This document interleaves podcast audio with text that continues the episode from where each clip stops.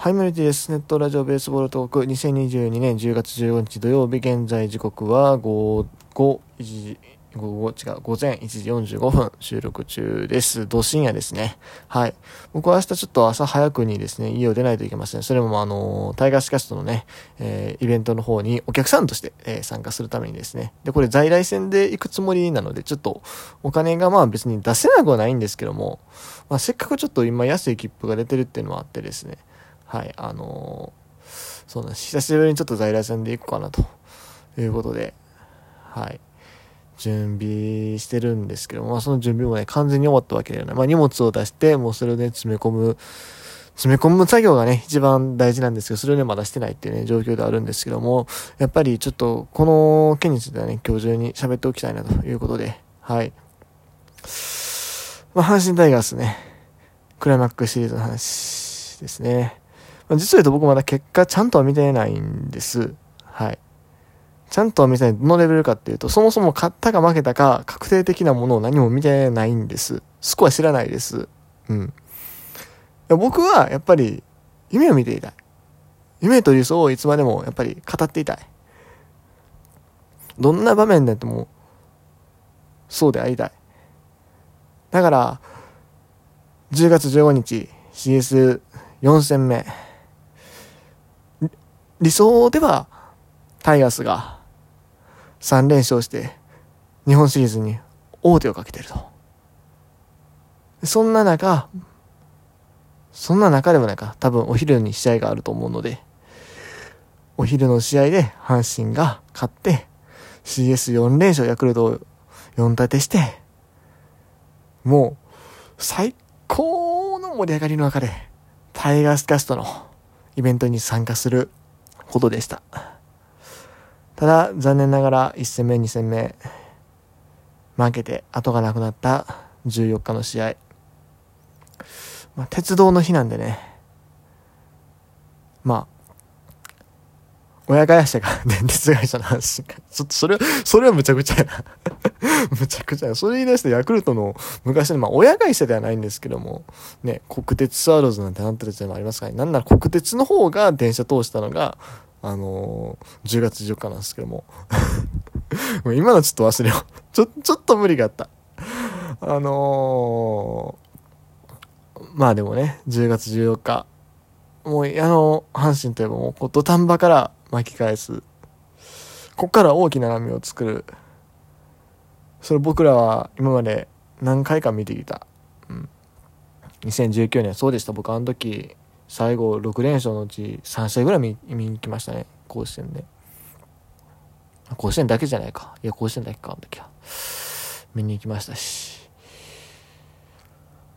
まあ、20年もね、絶望的な開幕になりましたけども、そこから盛り返して2位まで行ったし、2021年は前半戦怒涛の快進撃。そして今年もね、市外局番から2位まで浮上して、っていう時期もありましたね。最後の CS も無理かなと思ったけど、いけたじゃないですか。そして3位からね、CS ファーストシ突破して、こっからね、どうなるかなと。ほんまにビッグウェーブが来るんやったら、ここで、せめて日本シリーズ出るぐらいはね、やってくれるよなと、思ってました。ただ僕はまあ、結果ははっきりとは見てないし、明確に阪神勝った負けたということは僕はまだ本当に目にしてないんです。もうなんなら知らないままもう大阪行きたかったんですけども、まああのー、やっぱり普通にツイッターも触りたいし ねあのー、まあ、あらゆる SNS を遮断しないとですね、SNS というかもうインターネットを遮断しないとどっかで目に入ってくるんですね。うん。ちなみに開幕の、開幕戦かなスポナビの通知で気づいてしまったことがあったんです今回はね、幸い目には入ってないので。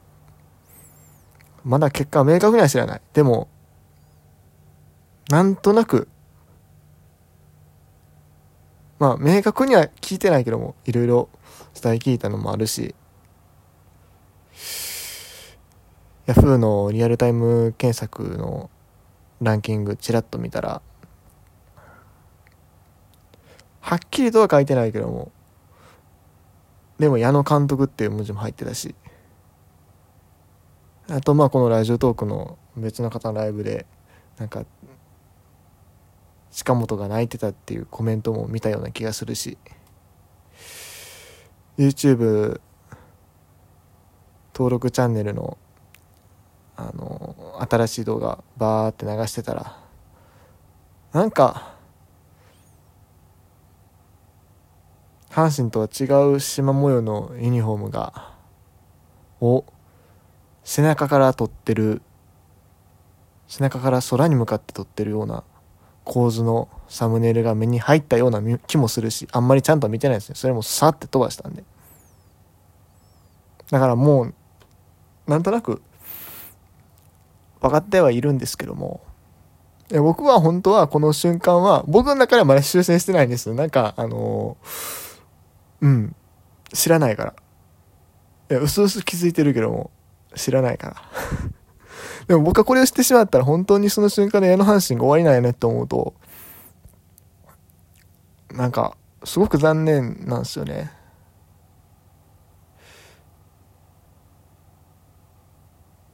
まあ矢野さんもちろんいろいろあったけどもやっぱりまあなんやかんやでいい監督さんやったと思うしね。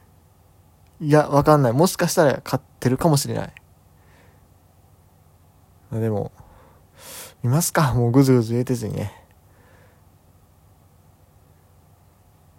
スポナビ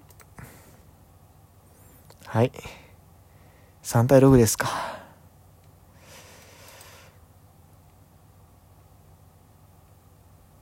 今日の阪神、8安打。ヤクルト5安打。うん。うん。あれ？このシリーズ、なんか阪神の方が多くヒット打ってるんじゃん。昨日、阪神11安打、昨日ごめんなさい、えっと、13日ですね。阪神11安打、ヤクルト7安打。初日、阪神9安打1得点、ヤクルト7安打7得点。ちょっと腹立ってきた、これ。腹立ってきた、これ見てたら。なんで？は？いや、どういうこと？え、これ3戦とも全部阪神の方が安打多いやん。え、え、野球ってさ、もうヒットの数が多い方が 勝ちっていうゲームにせえへん。いや、マジで、え、なんなんこれ？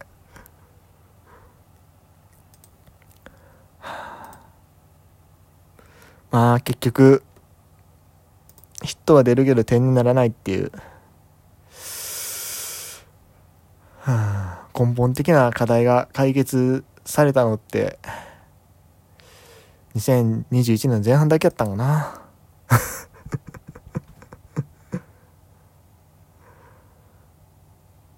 今日もヒットは出てるんですよね。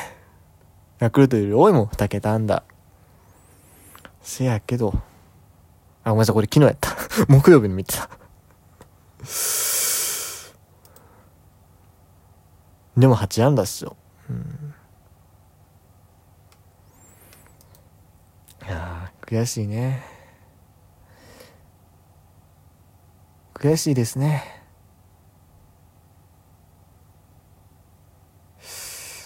ピッチャーも頑張って打ってんのにね青柳も。